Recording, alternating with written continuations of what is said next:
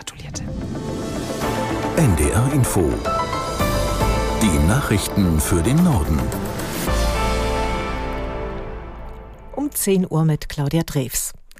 Zu einem großen Bildungsprotesttag wollen heute bundesweit viele Menschen auf die Straße gehen. Ein Bündnis aus Gewerkschaften, Bildungsverbänden, Eltern und Schülervertretungen hat zu den Demonstrationen aufgerufen. Aus der NDR Nachrichtenredaktion Konstanze Semidey. Deutschland stecke in einer der schwersten Bildungskrisen seit Gründung der Bundesrepublik, so die Organisatoren. Es fehlten Hunderttausende Kita-Plätze. Lehrer- und Erziehermangel treffen auf ein veraltetes und unterfinanziertes Bildungssystem. Von der Politik fordern sie deutliche Investitionen in die Bildung. Mindestens zehn Prozent des Bruttoinlandsproduktes müssten in Schulen und Kitas fließen. So sei es 2008 in Dresden vereinbart worden. Um mehr Lehrkräfte zu gewinnen, müssten alle Bundesländer zur Ausbildung verpflichtet werden und zur engeren Zusammenarbeit, etwa bei der Anerkennung der Abschlüsse. Die USA könnten der Ukraine übereinstimmenden Medienberichten zufolge bald Attackams-Raketen mit höherer Reichweite zur Verfügung stellen.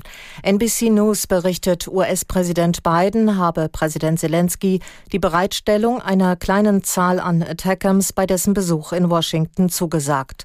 Laut Washington Post handelt es sich um eine Variante, die mit Streumunition bestückt wird. Von Kanada erhält die Ukraine ein weiteres Hilfspaket im Wert von umgerechnet rund 450 Millionen Euro. Premierminister Trudeau sagte etwa 50 gepanzerte Fahrzeuge und die Ausbildung ukrainischer Piloten an F-16 Kampfjets zu.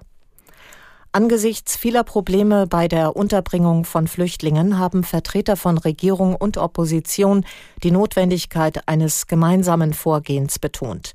Vizekanzler Habeck sagte dem Redaktionsnetzwerk Deutschland, alle demokratischen Parteien seien verpflichtet, nach Lösungen zu suchen. Aus der NDR Nachrichtenredaktion Ulf Hilbert. Habeck verwies auf ein Treffen mit Bürgermeistern und Landräten, auf dem diese ihm berichtet hätten, dass weitere Flüchtlinge in den Kommunen eigentlich nicht mehr untergebracht werden könnten. Der grünen Politiker kündigte deshalb weitere finanzielle Unterstützung des Bundes an. Außerdem müssten bürokratische Hürden abgebaut werden, damit diejenigen Migranten, die bereits in Deutschland seien, schneller in den Arbeitsmarkt integriert werden könnten. CDU-Generalsekretär Linnemann bot der Ampelkoalition einen Schulterschluss in der Migrationspolitik an. Die gesamte Infrastruktur sei nicht auf diese hohe Zahl von Menschen ausgelegt, sagte Linnemann der Süddeutschen Zeitung. Es brauche jetzt einen Konsens wie im Jahr 1993, als auf Grundlage eines Kompromisses von Union, FDP und SPD das Asylgrundrecht eingeschränkt worden war. In Göttingen müssen heute tausende Menschen vorübergehend ihre Wohnungen verlassen. Grund ist die geplante Entschärfung von zwei Blindgängern auf dem Schützenplatz nahe dem Hauptbahnhof. Seit 6 Uhr wird ein Sperrbereich mit einem Radius von einem Kilometer um die betroffenen Stellen eingerichtet. Der Göttinger Hauptbahnhof ist komplett gesperrt. In der Fußball-Bundesliga bleibt der VfB Stuttgart das Überraschungsteam. Die Schwaben besiegten auch Darmstadt mit 3 zu 1. Aus der NDR Sportredaktion Michael Augustin. Aufsteiger Darmstadt erwischte zwar den besseren Start, die Führung durch ein Eigentor, aber der VfB drehte das Spiel, unter anderem durch die Saisontreffer Nummer 9 und 10 von Top-Torschütze Girassi. Stuttgart ist nach diesem Heimsieg erstmal Tabellenführer. Heute Nachmittag könnte sich der FC Bayern mit einem Sieg gegen Bochum die Tabellenspitze zurückholen. Außerdem spielt Dortmund gegen Wolfsburg, Mönchengladbach empfängt Leipzig, Union Berlin muss gegen Hoffenheim antreten und Augsburg gegen Mainz.